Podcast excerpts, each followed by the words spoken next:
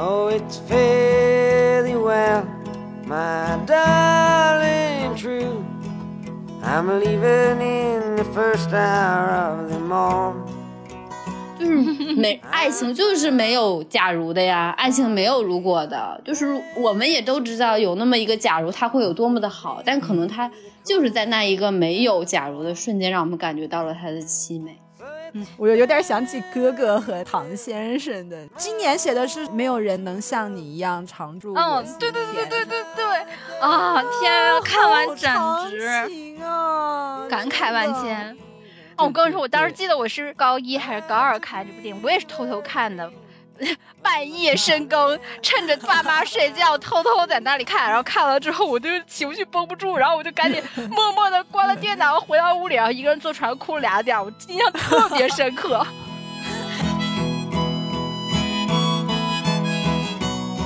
大家好，欢迎收听本期的科学小组，我是瑶，我是歪歪。我是大宝，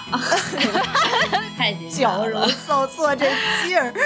对，因为太久没有录节目了，而且我们最近还有了好多音频节目上面的一个小突破，也是迫不及待的要来录干货满满的一期。在录之前呢，我们的准备过程也非常有趣。据说某位主播在准备节目的过程中泪洒现场，嚎啕大哭，所以我们对这期的节目也非常期待。对对对，充满。满了泪水的一期节目，对对对对，这一期呢可以说是有点科普，有点复盘，然后又有一些在玻璃碴子里面找糖吃的这种痛感的节目，就是研究一下我们的 B E 美学。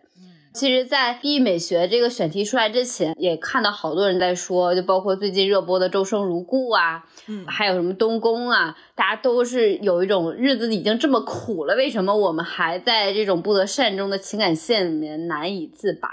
在为他痛并快乐的同时，到底是什么神奇的力量让我们如此着迷？那今天这就是我们探讨它的虐点、磕点所在 B E 美学的一期大干货内容。嗯，好，对的，对的，噔噔噔噔，哎，第一句开场太紧张了，我正常不是这个路线的，我正常我是不会好好说话的，我本来就是已经准备做好了为 B 一美学流泪，然后接话的这种人设，没有想到前面让我开始给大家进行这个开场。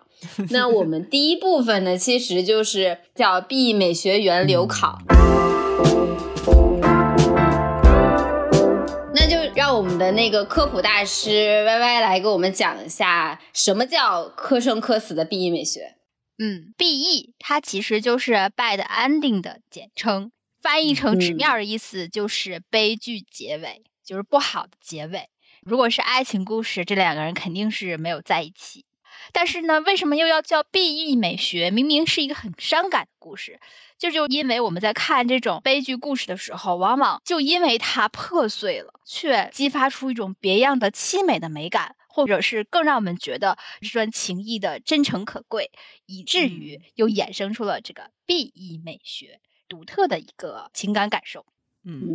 例如刚才提到的玻璃渣里找糖吃啊，就是这种感觉。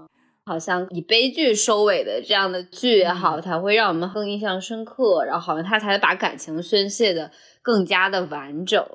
是不是这样？对，就是以前感觉大家还是都喜欢看那种 happy ending，就比较完满的结局嘛。突然感觉最近一下子好像就是潮流是个轮回的样子，就突然又恢复了对这个 B E 美学的这种潮流。对，也是转回来了，挺奇特的。嗯，是的，可能大家有点审美疲劳了，在一顿的甜宠攻势下，突然这种。破碎的美感又击中了我们的心，说啊，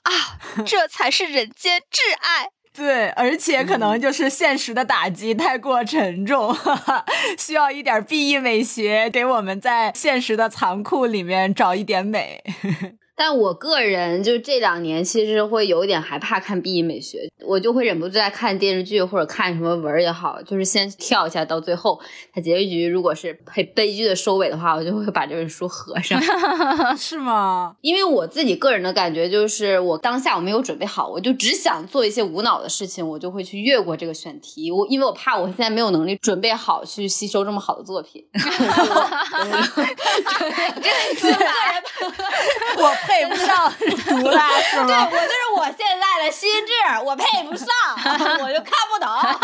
我就是想看一些垃圾句子、垃圾段落，然后就想看一些傻了吧唧的内容。我不想去深刻的探讨人人与人的感情和关系，我也不想去探讨宏伟的事件，我不想去深入思考任何事情，所以我就会害怕看。但真的再翻过来看，好多特别优秀的作品，特别牛、特别虐的片段，其实都是来源于碧语美学的这样的一个选题类型。那不如我们今天就以此为展开，我们以作品大复盘的形式来各自梳理一下，让我们最虐的地方在哪里？嗯，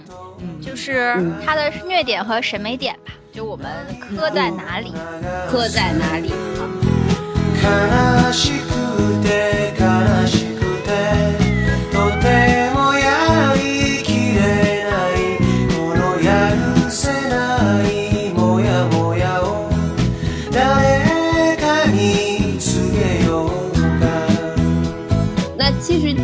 方的话，我们会说第一美学它有一个共通性，就是有一种错过的遗憾美，是不是？对，嗯这个很常见，而且往往还是那种两个人明明很相爱，但是最后嗯却是因为误会或者时机等等一些原因，最终没有在一起。这种缺失是，还是会让你看得很心酸，就是会有一种憋在心里，然后你就说啊，你们怎么这么不争气？明明明明可以的，你们明明心里那么爱，为什么不再努力一把？哎呀，就只能是叹一口气。对对对，那那我先来一个吧，就是说我先小抛砖引玉一下，就是错过的遗憾美。这个我正好以此为证明，就是我在前几期节目的时候，当时聊到《廊桥遗梦》，然后我是说，哎呀，《廊桥遗梦》看不下去，但是我在此真的一定要证明，道歉就证明，道歉，我真的为这个优秀经典的作品而道歉。它能够豆瓣评分如此之高，一定是有它原因的。它太痛了，直戳我心，我当时就嚎啕大哭，就是在他们那个结尾的时候，我就嗷嗷的喊着哭，太难受了。因为我我的难受点就在于。他当时是有一个下雨的时候，其中的那个女主人公，她已经拒绝了一个男生，因为她为了责任要留下来嘛。然后，但是男主人公他说我会一直在那里等你。然后，在一个雨天的时候，她跟她自己的老公逛完超市，在车上面要离开的瞬间，她发现了那个人还在雨中看着她，啊！然后。对不起，我破音了。就是他在雨中看着他，当时他已经快马上要熄灭的一个灵魂，突然一下眼中又有了光，他就追逐了那个人等待的视线，看着在他雨中一直消失，然后她老公就特别。特别煞风景的在那儿鸣笛，然后在那个鸣笛那几下，那个人缓缓的车开走了。当时我和我的就是老公，我们俩一起看电影，我们俩的手紧紧的握在一起，就一起喊在一起，在一起。就是那种在等于我们俩一直在心里面喊出轨吧，出轨吧。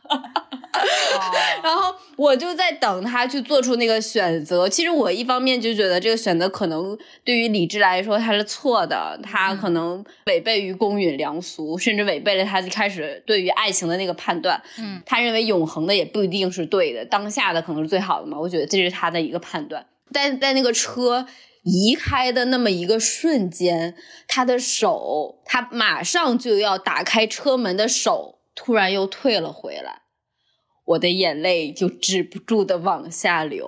那个时候，我觉得他的这种心理的矛盾的这种放弃实在是太美好了，所以这段感情也值得在多少年之后。他写下来，然后一定要留给自己的孩子。这个事情不是为了说什么样，是因为他自己也知道这段感情太美好了，我不可能他这样消失。所以这种遗憾的那种虐点，嗯它其实是有一点小小的牺牲在的，就是也有一些阴差阳错吧。可能他的这种感情的唯美点就在于没有在一起，嗯，然后如果可能真的在一起了之后吧，呃他就有瑕疵了，就那种感觉。对对对对对，对，摄影师也没有那么自由的灵魂了，然后他呢也回归于柴米油盐了，就可能他就回归到另外一种节奏的柴米油盐。那他想要追逐自由，他想要当小姑娘俏皮的部分，以及无限空间那一部分，可能又被生活挤压了。但是在他自己做出选择、错过的那个瞬间，我是感觉这段感情是真的很美的，而且他有一个后面的后话，就是多少年之后，那个男生他成为了非常优秀的摄影师的时候，他还留着他们当时的信物，让我感觉到这段让人难以忘记的感情是有回应的。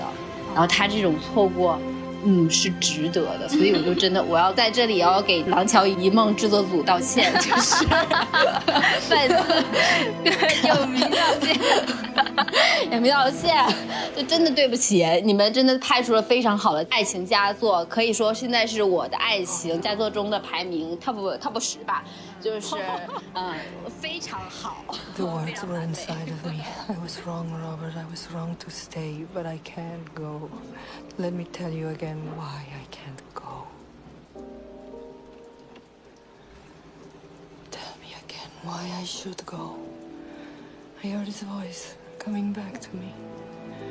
This kind of certainty comes but once in a lifetime.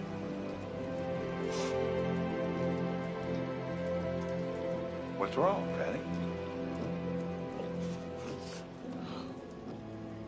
Will you please tell me what's wrong? If I had to live my life without you near me, the days would all be empty. The nights would seem so long. With you, I see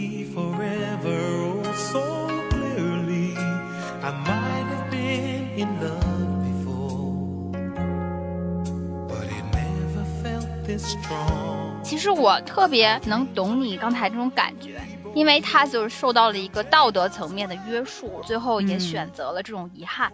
类似的一个故事，我感受特别深的就是那个《花样年华》。其实两个人里面也是这样的层面，他们也是属于在道德的约束下，两个人特别特别的隐忍，一直在克制和抑制自己的感情。然后当梁朝伟问出说：“如果我多一张船票，你愿不愿意跟我走？”张曼玉就一直在挣扎，她连那个门都不敢去，就在那个楼梯来回上上下下、上上下下，就代表了她内心的那种煎熬，就是这种道德的约束在里面。她其实是非常非常爱的，两个人非常相爱的，但是她就迈不过那个世俗的坎儿，然后最后嗯错过了。两个人真的就嗯是再也嗯没有机会重逢，即便后来张曼玉嗯曾经偷偷的去看过他，但他也是紧紧的把那双鞋留了下来，并没有会面，就感觉代表着从始至终我们都守护着我们这个最纯洁的感情，它不是被得的。在我们心里，它还是完美的。我们用我们自己的形式在守护着它，然后这种遗憾的美给我的感觉就是还是真的非常非常的深。我当时回味了特别久。嗯，係我。如果有多张船飛，你会唔会同我一齊走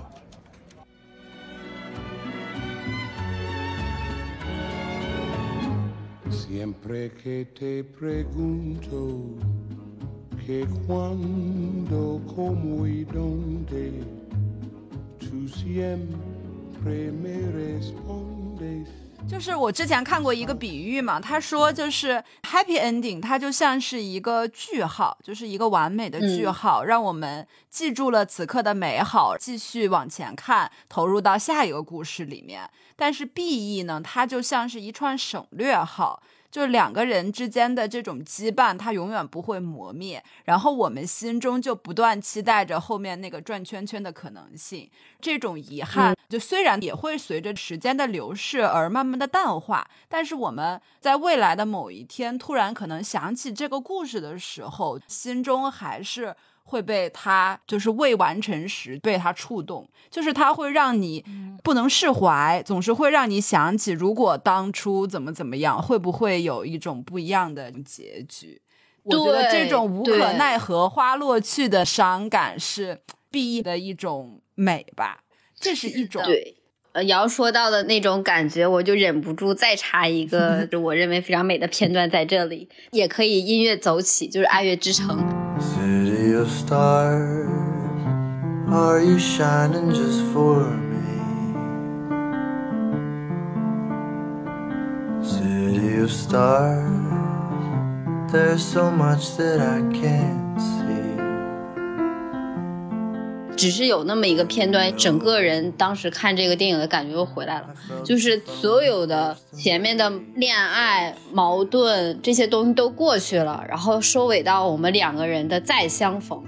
在眼睛交汇的那一刹那，那些东西仿佛都不在了，然后就变成了一种幻想，就幻想我们没有过争吵，还一直在一起，幻想我们。呃，一起再重新经历了很多生活，我们一起营造我们的家庭，然后我们有了孩子，然后音乐特别唯美，两个人也特别浪漫，就当下只有你和我在一起甜蜜的生活，然后音乐突然咔一收尾，回到现实生活中，两个人一对视，那个女生身边已经有了其他的人，我当时心里面咯噔了一下，就是没爱情就是没有假如的呀，爱情没有如果的，就是我们也都知道有那么一个假如，它会有多么的好，但可能它就是在那一个没有假如的瞬间，让我们感觉到了它的凄美，嗯嗯，太难受了，。等于它没有一个结局，所以你会在想象中无限的把这个结局美化，然后嗯去让你不停的去设想这个未来会是一个什么样，就是对它会给你很多嗯的这个遐想的空间。我我觉得这个是一种啦，然后我想说的其实是另外一种，就是它 B E 美学的是一个科点吧。我觉得遗憾这种它是属于相对比较保守的，就是可能他面对一些这个宿命，对一些伦理啊或者道德啊或者一些各种社会规章制度的这个束缚，他选择了最后没有去突破自己，最后不得已的接受了一个宿命的结局。然后另一种选择就是他是属于那种您撞的鱼死网破，然后一路走到底啊不回头的那种决绝的那种绝那种悲剧。对，嗯嗯嗯，是的，嗯我就想起有一个作品和那个《廊桥遗梦》一样，也是一个婚外情的作品，它就是那个渡边淳一写的那个《失乐园》。这两个男女主人公，他们最后的结局其实就是双双殉情了嘛。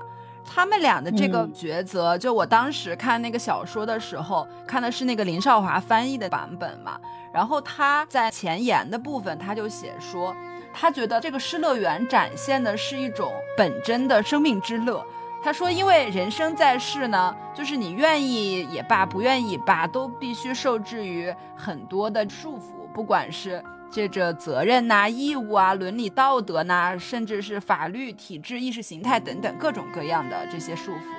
然后，所以这个社会留给个人他任性的空间都是有限的，尤其是涉及到男女关系这么一个敏感的地带。现代社会，它对男女关系的主流的这个认定是非常单一的，就是一婚一妻，它的这个相对的怎么说，男女关系是非常的固定的。嗯就是如果你想要去对抗这个社会规范和这个世俗价值观，然后去追求你本真的生命的爱和美，那你其实很大程度上都会以失败而告终。但是这个失败，在美的这个角度上来说，他又说说男女主人公，他不是说想要去追求一个社会意义上的幸福的这么一个结局，而是说他们有自己对美的决定。就是像女主，她就一直在说，说我想要在自己最美的时候死去，她觉得这个时候她是最美的，哦嗯，哦所以年轻的时候就梦想着在人生最幸福的时候死去，她觉得这个时候对她来说就是一个幸福的结局。所以，其实我们在社会意义上来看，两个人是不幸的嘛，出轨了，然后双双都得不到各自家庭的祝福，然后孩子也不同意，然后嗯呃什么各自的配偶也不同意。但是对于他们两个个人来说，他们去选择殉情的这个结局，其实不是对现实的一种妥协，而是他们去追求自己对美的一个最大化。就是我现在是最美了，那我现在就去死。我觉得这是我最幸福、最美的一个时刻。所以我觉得其实就是这种美学还挺值得探究的。嗯，就是它对它的这种美有时候人人类极致的，我感觉。对对对对对对对，走极端的我就不倡导啊，我跟你说。这种感觉是典型的日本文学中经常会有的那种极致的味道。他们总会有的时候追求一种感觉。对对对，嗯。追求一种感觉的时候，就会想要走这种极端，用这种极端的方式让你记住它，然后阐述我的观对点。对对对，他们就是特别讲那种樱花情节嘛，嗯，就是樱花它就是开的时候美不胜收，但是凋零的时候又毅然决然，就是这种转瞬即逝的美。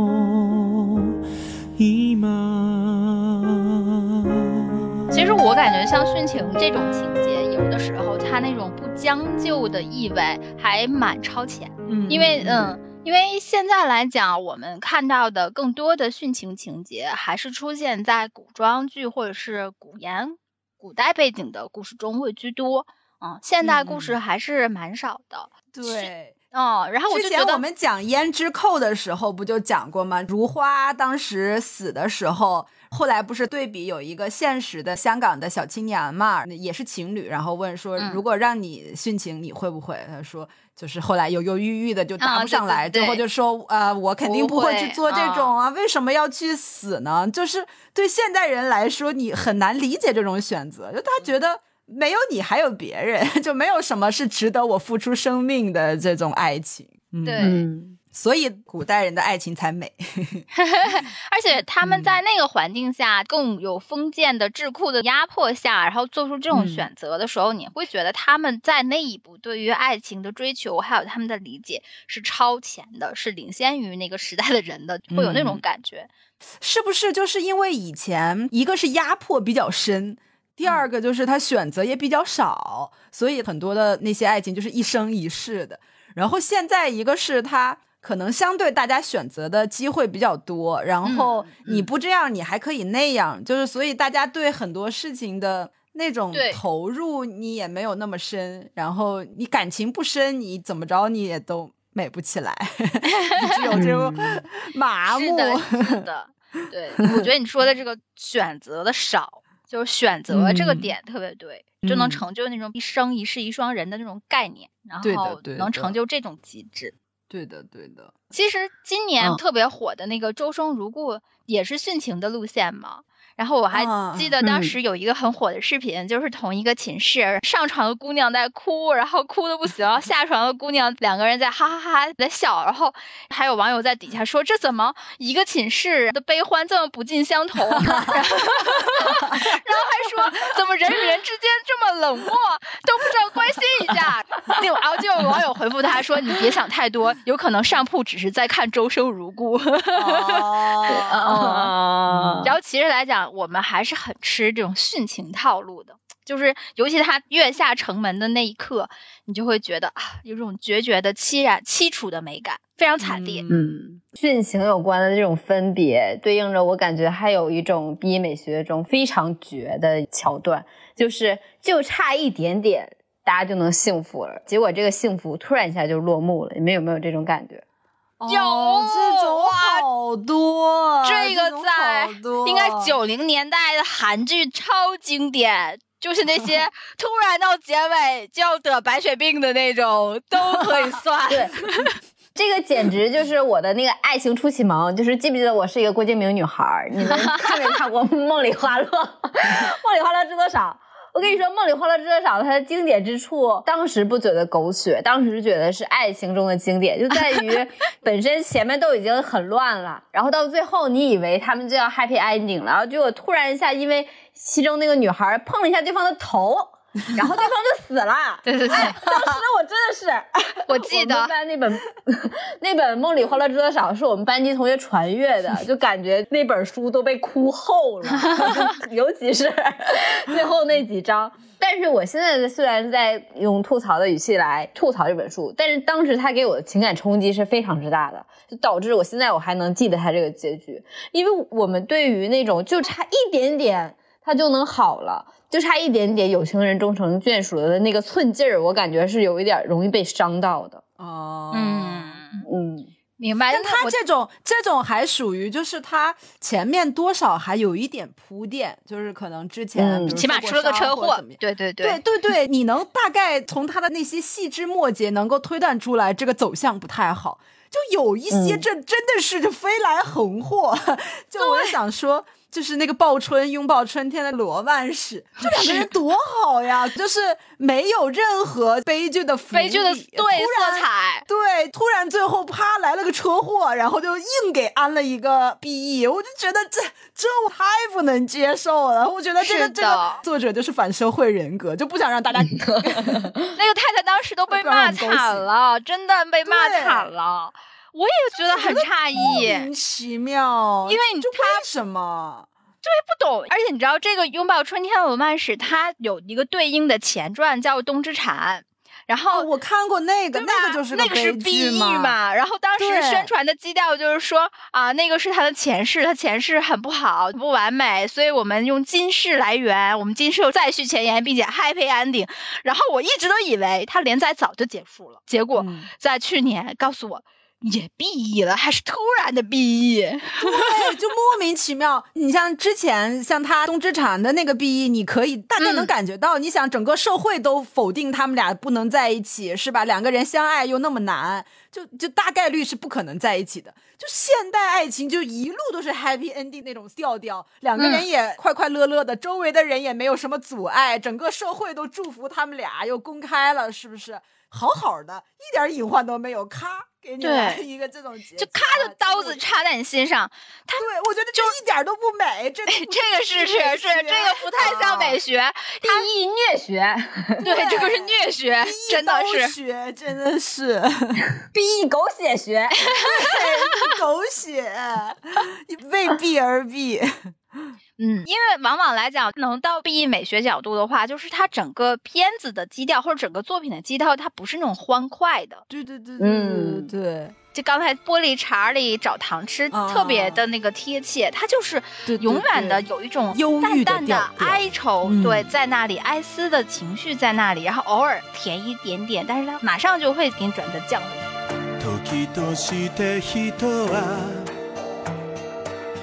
時として人は季節を違えて生まれることがある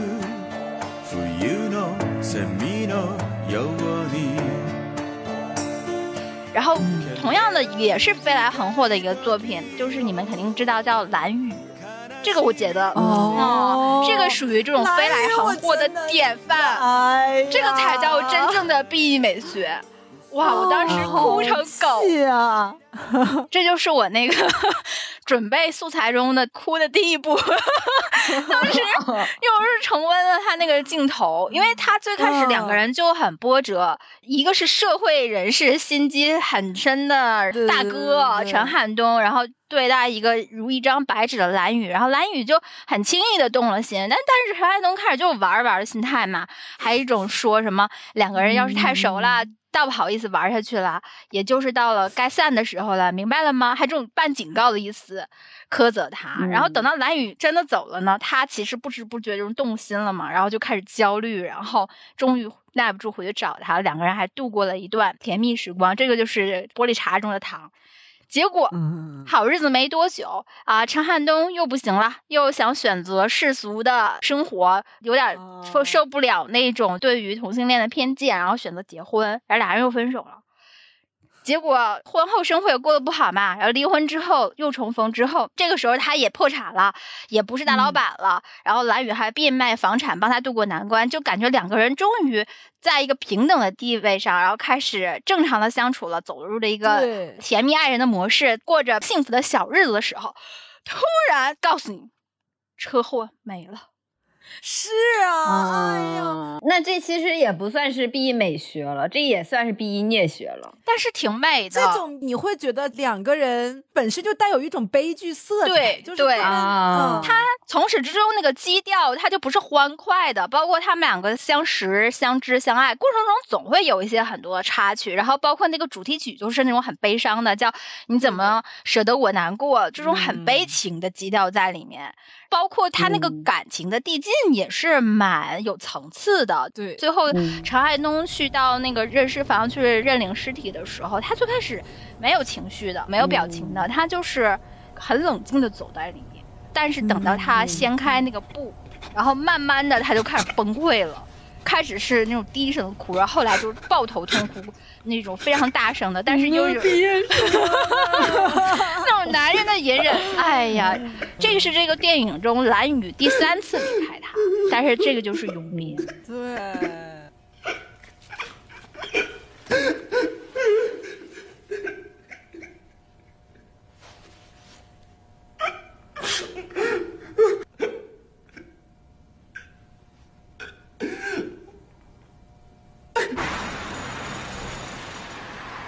知道，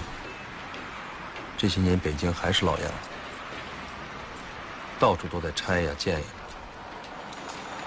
每次经过你出事的地方，我都会停下来，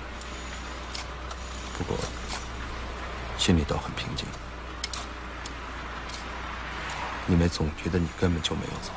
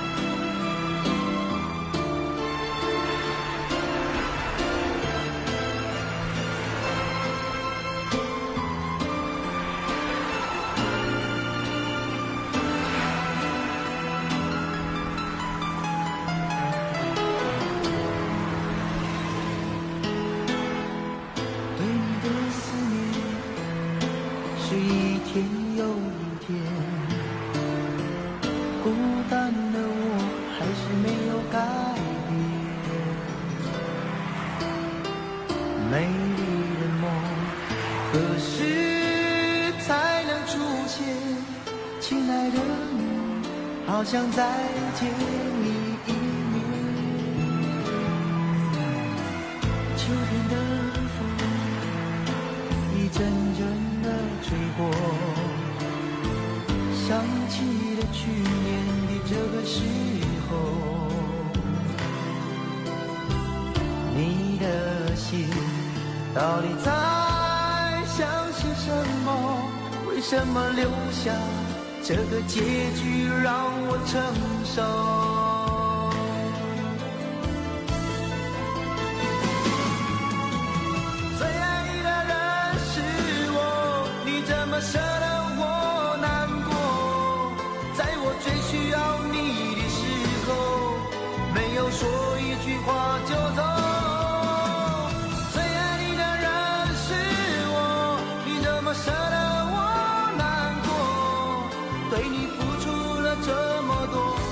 却没有感动过。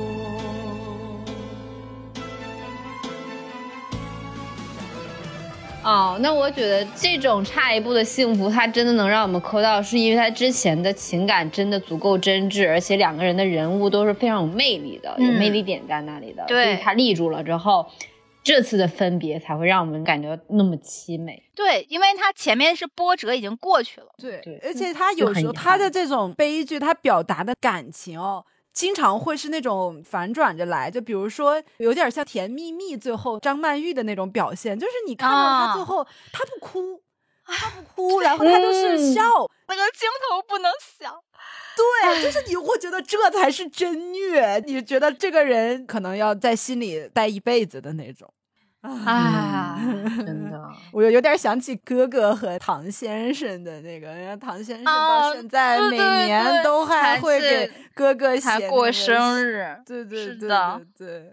今年写的是没有人能像你一样常驻我嗯，心对对对田对对什么的对，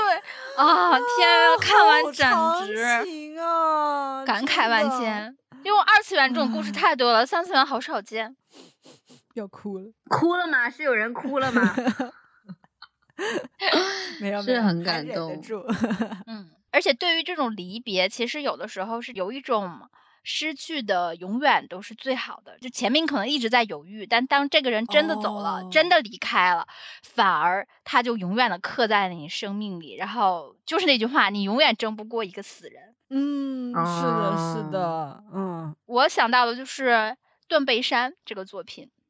哦，这个电影特别美，就是它如果抛去它 BE 的结局来讲，它都是一个美学上非常成功的电影啊。李安的审美真的非常高级，全篇那种淡淡的影评人上线，那种，嗯对，然后还冷色系的基调，对，然后伴随着那个断背山那种苍凉的那种远景，然后你就会觉得整个片子就很美。但是这个两个人的感情真的是不得不说，特别的克制，极致的克制，就是 Jack 稍微还外露一点，其实他是争取过的，但是爱丽丝她一直就是在回避，因为他实在是逃不开在当时那个时代背景下的那种偏见，对对对，他不敢直面，然后以至于他们在这相爱的二十年里，每年可能就只能见上一两面，然后还是这个偷偷骗摸摸，对，偷偷摸摸骗妻子去钓鱼，但是那个钓鱼竿都没拆开。结果最后的一次见面，在他们情感的一个爆发、争吵不太完美的结局就分开了。结果这就是永别。回去的路上，Jack 就出车祸了，就死掉了。但是我们以为这里应该是结局了，其实这才是刚刚马上要到的情感高潮。当他去 Jack 家去收拾遗物，想带走一些东西里面，然后打开 Jack 的衣橱的时候，我天哪！那一刻我就泪崩了，真的是。我的天，他赤脚就顺着袖子往上走，而那袖子上有个血迹，因为这个血迹一下就让我们知道，这个就是当年他们第一次牧羊的时候，爱尼斯自己穿的那件衣服，他找不见的那衣服，其实就是被 Jack 偷偷藏起来了带走的。然后他一直用他自己的衬衫包裹着爱丽丝的衬衫，然后把他们两个衬衫一起放在衣柜里，就有一种默默的守候着我们两个人的感情的那种意义在，就把爱藏于衣柜啊。不是有一个最近还挺火的那个耽美小说叫《离婚后我还穿着你的外套》，我觉得这个梗就来自于这个地方。是，然后继续铺垫的话，就是等到他女儿送给爱妮丝的那个毛衣，然后他想收起来之后，爱妮丝这回打开那两件衬衫还在，但是但是位置换了，对，就会变成我去保护你了，虽然你已经不在了，但是我继续由我来守候我们两个这份感情。哦，我跟你说，我当时记得我是高一还是高二看这部电影，我也是偷偷看的。半夜深更，趁着爸妈睡觉，偷偷在那里看，然后看了之后，我就情绪绷不住，然后我就赶紧 默默的关了电脑，回到屋里，然后一个人坐床上哭了俩点，我印象特别深刻。呃，这太虐了！那个时候真没想到，就是爱一个人能爱的这么深沉，就是深对深沉，然后又隐忍，嗯，还执着，就是那种坚守着。其实没有什么回馈，但就是自始至终的就那么默默的爱着。Go to sleep, may your sweet dreams come true. Just lay back in my arms for one more night. I've this crazy old notion that calls me sometimes, saying this one.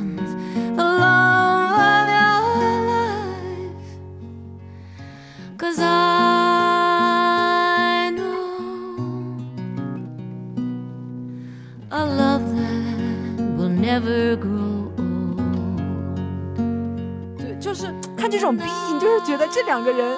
哎呀，有一种两个人在对抗全世界的那种感觉，特别难。特别是在有外界压力的时候，嗯，我的情感初启蒙，我觉得应该是在我初中来自中央台的那个电影频道，现在叫六公主台，就是他 在有一个暑假档放那个《梁山伯与祝英台》，哦我当时看的是吴奇隆版本的，因为在那之前我所灌输的节目都是类似于什么正大综艺啊、快 乐大本营，啪啪啪啪啪，然后然后就是在那那一个暑假看了一个电影，就是《梁山伯与祝英台》那个版本的画面的颜色跟我网上看那种绚丽多彩的风格就很不同，它整个都是有点偏暗色调。哦然后在那种色调的情况下，你就看到这个很经典的故事，它演绎的很唯美。你们有有没有看这个版本？哦，我看过，就是祝英台当时她整个的那个形象就很清瘦，嗯然后一开始是很古灵精怪，然后但是在他们俩没有办法在一起，然后有殉情的这个成分的时候，我哭的都不行了。我当时给我的感觉就是，原来爱情是这样的呀，就是原来我们想要喜欢一个人的时候是这么炙热，包括甚至可以付出自己的生命。原来最极致的感情，也就是是这样的。我当时很小的时候，懵懵懂懂的就有这种感觉，结果紧接着就看《泰坦尼克号》，这西方的这种的爱情的嗯悲剧给我冲击的。当时《泰坦尼克号》有一个片段，年老的一对长辈，你们记不记得？就是在整个船快要倾倒的时候，嗯嗯嗯，然后有一个有一个夫妇，然后他们俩就是手挽着手在一起，然后在船慢慢的下倾。然后那个时候我就会有一种感觉，就是人能够过一辈子就已经很难了，然后在最后时候遇到这样的磨难，大家还是选择跟最爱的那个人在一起。这个对我来说当时很挫。我但我觉得你要举梁山伯和祝英台的这个例子哦，它前半段还算比较合适，但其实放在这个整个作品中看有点不太恰当。就因为我之前看白先勇讲那个《牡丹亭》的时候，他有讲到说中国的爱情作品跟外国的那个爱情作品的区别嘛，他就有讲说外国的那种文艺作品，像那个《罗密欧与朱丽叶》啊之类的，他就是为爱而死嘛。就是你爱情嗯两个人不能在一起，然后最后两个人就殉情这样的嘛。但是他说中国的那个文艺作品、爱情作品，它浪漫的一点就是在于，它前半段是因为爱两个人去殉情去死掉，但他后半段他最后还是会为爱而生，像那个梁山伯与蝴蝶是吗？，对，就祝英台她是化成蝴蝶，牡丹亭就是两个人最后他去地府，然后最后又还魂了嘛。中国的文艺作品，它有一点就是它会生者可以死，死者可以复生的那种。整体的这个基调哦其实是他对爱的这种宣扬是更美的。他就是说，爱是可以超越生死的。哦，哦，感觉西方是那种比较宿命的，就是你的这个爱吧，你打败不了这个宿命的结局，就是他这个人生逃不过宿命。但中国的那个感觉还是比较浪漫吧，他可能觉得你你的人的这种感情还是能够超脱于一些宿命的安排的。这个相对来说还是比较浪漫的一点。我感觉我学到了，上了一课，讲的更深了。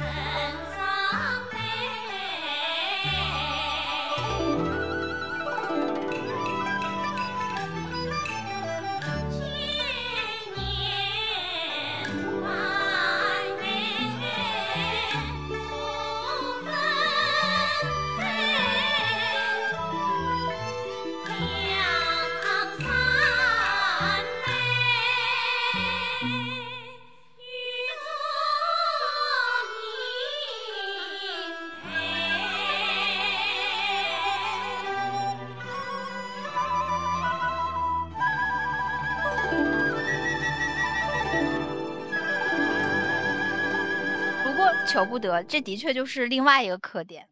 嗯求不得那种劲儿。也是非常非常的抓人，就是他对于个人来讲，往往一个人的执着，他是一个悲剧，但是就是他那种执着的劲儿，然后一下子就能把你的心抓住，然后你就跟着他的情绪走了，对为他哭，为他笑，就那种感觉。之前不是也是中央台演的《大明宫词》里面，嗯太平公主和薛对绍的那个爱情，就是特别典型的一个悲剧，不是说那个太平是一见薛少误终身嘛？对然后哎你说他爱上了一个自己不该爱的人的那种，对，薛少应该是爱上了一个自己不能爱的人，就是他最后慢慢的也是爱上了太平，但是他没有办法就是原谅自己，就是违背这种礼法道德去爱这么一对对个人，所以他最后选择就是以死来明志的那种感觉。奔向了太平的剑。其实他就是死在了太平剑下，而且我觉得他特别残忍，他真的特别残忍。其实他本质上特别懦弱，对，你想你爱他，你怎么可以这么样死在他的面前？是啊你让对方怎么样过？而且他之前就一直让太平求而不得，对他冷暴力，各种冷暴力，对，对他的那种炽热的爱从来视而不见，然后回绝。即便是嗯后来他慢慢的被他的真心所感动，有所感化，但是他过不了自己那一关，跑到他妻儿的墓前跪下痛哭流涕，就是说我对不起你们。哎，真想扇他。对，就意思明明你们因太平而死，然后我现在还反而爱上了他，然后他真的好残忍，他在最后临死前居然还把这一切告诉太平，跟他说我爱上了你，但是我怎么能爱上你呢？我的妻儿因你而死，我怎么能爱上你呢？然后他把这些事真相哦都告诉爱情之后，他奔向了他的剑，然后死于剑下。太平就抱着他的尸体，跟着周围的人说：“他说他爱上了我，他说他爱上了我。”天呐！当时那一刻真的是心碎。我爱上了你。我曾经用我所有的意志来抵抗他，但无能为力。我心中的恨，抗拒不了你的纯洁和忠诚。可是我又怎么能爱上你呢？你是杀害我妻子的仇人的女儿。你让我如何去面对我曾经对惠娘发过的誓言？而我的良心将会遭到正义怎样谴责呢？请饶恕我母亲对你犯下的罪恶。请看，你也爱上了我的情分上。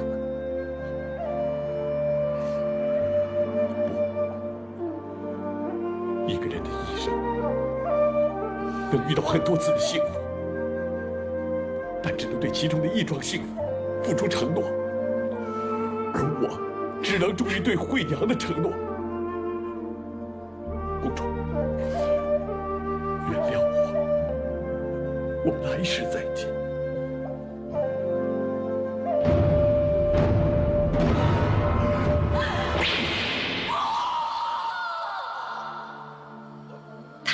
伤了，特别悲伤。这个就属于那种把个人情感和命运就掺和在一起了，致使他一辈子都是个悲剧。所以你看到这个故事的时候，尤其大明宫词，它那个基调，它还伴随着它的主题曲《长相守》嘛，然后是那个埙、那个乐器哀哀怨怨的那个声音出来，然后你就觉得啊忧伤，不是那种撕心裂肺的感觉，嗯嗯嗯但是就是那个愁绪出不去，就那种感觉。就好像是他们的身份就束缚了他们，注定你这一辈子就很难以得到真正的爱情。是的。嗯哎，这种视爱情高于生命的话，影视作品还有一个就是程蝶衣哦啊，九哥哥那个塑造的人太好了。而且我觉得他相对来讲，电影里已经没有那么残忍了。他也是求不得嘛，就一直都是渴望小楼的爱，但是他就一直得不到。但是我说为什么电影里没有那么残忍呢？因为电影它后来艺术化了，就让他把感情和艺术同样寄托在舞台上，然后就自刎在台上。我觉得这个结尾处理的特别好，但是那个小说里就不是，小说里他特别后来现实的惨，对，后后来他和是重逢之后，他们见面了，又是嗯在文革之后就很惨之后见面。然后小楼在他们一次谈话中，就让程蝶衣知道，这么多年小楼一直都知道他对他的感情，哦，但是他就回避，当不知道，当我就不知道这个事情，然后就这么拖着他，然后利用着他，或者还要回避着他。啊，我当时那一刻我觉得太残忍了，真的。我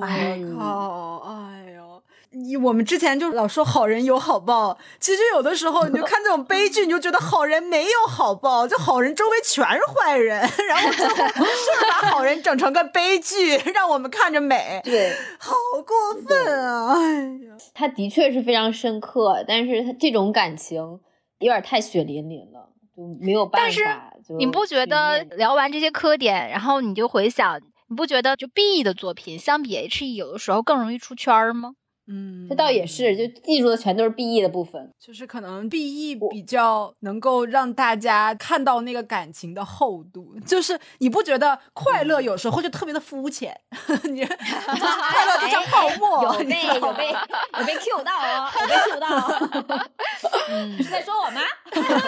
就我们说的那种傻乐呵，你知道，快乐就像泡沫，就是很容易得到，但是又很肤浅。但是你就悲剧，你就哦觉得这个人深刻，就这个东西，这个爱深刻。而且我发现一个问题，就是在我们很小的时候，我们其实都不太懂感情是什么，而且我们也没有什么实践经验，我们也不知道爱情会走什么走向。但是我们在看到别人分手的时候，我们也会哭，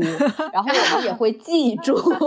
像看那个杨过和小龙女分手的时候，当时我可能也就是屁大点儿，是小学三年级，然后就在觉醒谷上留下了那行诗，哎呀，实在是让我感觉到太痛了。我那么点儿我就知道他们这个感情太深刻了，就很小的时候就有概念，就知道这种呃分离呀、然后错位啊、遗憾的地方啊，他这个时候是有感情沉淀的。因为有时候我觉得哦，就是你你爱情的这种反馈都是很直接的嘛。你看到他做了什么东西，你觉得快乐，你就高兴。但是有时候就是这种悲剧的这种悲伤的东西，它是需要你人去克制、去压抑，有很多是需要跟着你本身的那个感情做斗争的那种部分的，就是它不是你感情的一个直接表达。可能本身你是想跟他在一起的，但是你又没能跟他在一起，他就是有一个对抗的这么一个过程。所以它会让你自己有很多思考，然后你的内心中就会有来来回回的很多弯弯绕绕的这种纠葛，然后就对对对高兴你就会高兴，很快乐，你不会想；但是你悲伤的时候，你就会想，为什么他不爱我？为什么我们不能在一起？然后你就会想七想八想很多，然后你两个人不在一起了，你还会想，哎呀，他他他现在在干什么？怎么怎么样？你就会想很多东西。悲剧的这个东西会让人的这种感情就是丰富很多。嗯，就是你给我启发了，就是因为他这种委婉的特质在，隐晦的特质在，所以说往。往 B E 作品它的用词、它的遣词造句是非常讲究的，它可能不是那种嗯直。接的，它可能有一些隐晦，然后往往这种隐晦就带着一些。哲思和深思，还有意蕴悠长的美感在里面，然后这也是嗯。提升它品质的一个很大的原因。嗯，对，而且它有点讲究的是那种克制之美，比如说中国的那种美，它讲究留白嘛。它就是要你对东西你不要满了，就是你不能说你，比如说你这个东西完满，他觉得这个东西不美，他就是要你留白，就是你两个人。哎，就是有这个意思，但是又不完满，就是你会那个哦留白的部分会让你，哎呀，想来想去，想对很多，就是这个，这是东方人特有的那种审美点。对是的，是的，是的。时光一逝往事只能回味。忆童年时竹马青梅，两小无猜，日夜相随。那我们也差不多走到了节目到最后了，到最后的话也给大家画一些金句和重点吧。那我们每个人可以选一下，就是自己的心中所爱，给大家推荐一下必看的 B 美学佳片。那我们一人说一部怎么样？那我推荐《大变公词》吧。我为什么会推荐它？虽然它这么有名，是因为它以我们现在这个年纪来讲，它火的时候，其实我们还特别小，我们也就是初中的时候。那个时候，其实看《大明宫词》是看不懂的，因为它里面的台词是非常具有哲学意味的。当时我们能共情到的，顶多就是一些凄美的爱情，但是它对于人生，就人生和命运裹挟在一起的那种悲剧色彩，我们有的时候是体悟不到的。包括它的整体的妆发呀，然后节奏、配乐、演员选角都十分十分的精良，绝对是一部好剧。如果有时间的话，大家可以真的慢下来看一看。嗯，那我的话，嗯、我就推荐几部美国电影吧。这几部美国电影都是那种有点犯罪题材的，然后就是我之前喜欢的那种决绝的悲剧的那种那种类型。一个是那个嗯邦尼与克莱德，又叫做那个雌雄大盗。它是真实案件改编的嘛，就本身是两个历史上真实存在的抢劫犯吧。你可以想见，这种设定肯定是悲剧的结局嘛。但是最后两个人那个死的真是特别的壮美，我觉得。还有一部叫那个《末路狂花》，也是特别经典的。哦，那是是是是，这个这个对是，就、嗯，对最后那一幕真的啊，也是影史中的经典之经典。对，嗯这个是真的推荐推荐大家去看一看。那我来推荐的话，就是我是推荐侯孝贤和杨德昌的两位导演的作品，大家希望可以捏在一起看。这个是我的想看打卡清单，就是有没完成的，就是《悲情城市》，嗯就是我上几个周末想要趁着周末看的，但是当时我感觉我能量不足，然后所以我就没有看，就就没有看。但是就是我特别喜欢这几个导演的，是因为我觉得他们的电影特别适合在雨天的时候打开，然后把整个窗帘都拉上。哇，你这个氛围感十足。对对对，你就可以享受一到两个小时的静默，它绝对可以把你拉回到就是往前推的几十年前的那个年代。这个整个片子他们的有个共性就是可能话都不会特别多，但是你能在他们的电影里面感受到一种时间的流动和一种无力。这个对我来说是很磕的一个悲点，然后啊，但是真的是因为我我这段时间能量不太足，所以就是《悲情城市》，我知道它是它是也是需要我需要一些能量才能看的电影，然后我就没有看这部节目。我们录完了之后，我会在这个周末的时候，如果它下雨我就看。天哪，都下雪了吧？还下雨，对，下雪也行，我会一起看完，回头会分享我的心路历程。嗯，也可以看看那个吴念真的书，他是那个啊就是《悲情城市》的编剧嘛，然后他的书里面有好多故事也都写的特别好。他们那种我悲伤不是让你哭的那种悲伤，就是现实的悲伤你都哭不出来，你就觉得哇，这啊就是憋着人生啊，这就是宿对对对命啊，嗯一口气儿梗在那儿。嗯，是的，是的，好的。那我们就要去勇敢的接触一些 BE 天花板，这个是我对这个节目最大的体悟。我们今天呢，大概一个小时的悲伤陪伴呢，就到这里了。然后希望能再给你带来一些新的体悟，然后也让我们在从 BE 美学的这种哀伤和感动中，发现一些新的视角，去勇敢的接受它给我们带来的美。这就是我们这期想要传达的一个小小的拔高心情。那这期节目就到这里啦，然后祝大家晚安。再回首，云这段归途。再回首，群追眉步。今夜不会再有难舍的旧梦，曾经与你有的梦，今后要向谁诉说？再回首，背影平安再回首，泪眼。